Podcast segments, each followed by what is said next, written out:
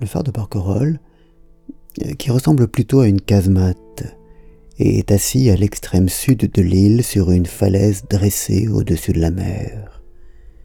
Et le jeu, lorsqu'on en revient, est de se laisser aller à la pente et de retarder autant que possible le moment où l'on pédalera à nouveau. Je joue à ce même jeu si simple et si plaisant quand, ayant traversé Paris, je m'enfonce sous terre le matin pour rejoindre le deuxième sous-sol du parking où, au bureau, je range mon vélo. J'arrête de pédaler et vois jusqu'où cela me conduit.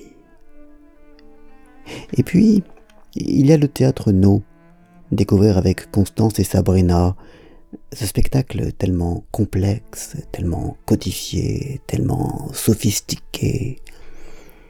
Cette pièce dont je n'ai probablement pratiquement rien saisi parce que l'essentiel ne passait pas par les mots qui étaient traduits, mais par le reste que je ne saisissais même pas.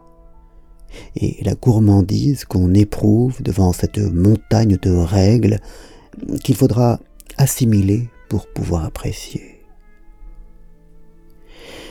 je reste ébahi par la profondeur, la diversité, l'étendue de nos goûts, euh, que nous partageons probablement avec beaucoup d'autres animaux, qui nous font aimer et rechercher à la fois des choses très simples, très sobres, très pures, et d'autres très sophistiquées, très complexes, pleines d'arabesques, de double fond, et parfois de perversité.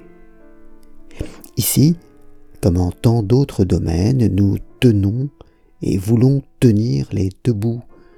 Non pas seulement ceci ou cela, mais simultanément ceci et cela, simultanément l'un et l'autre, le tout et son contraire.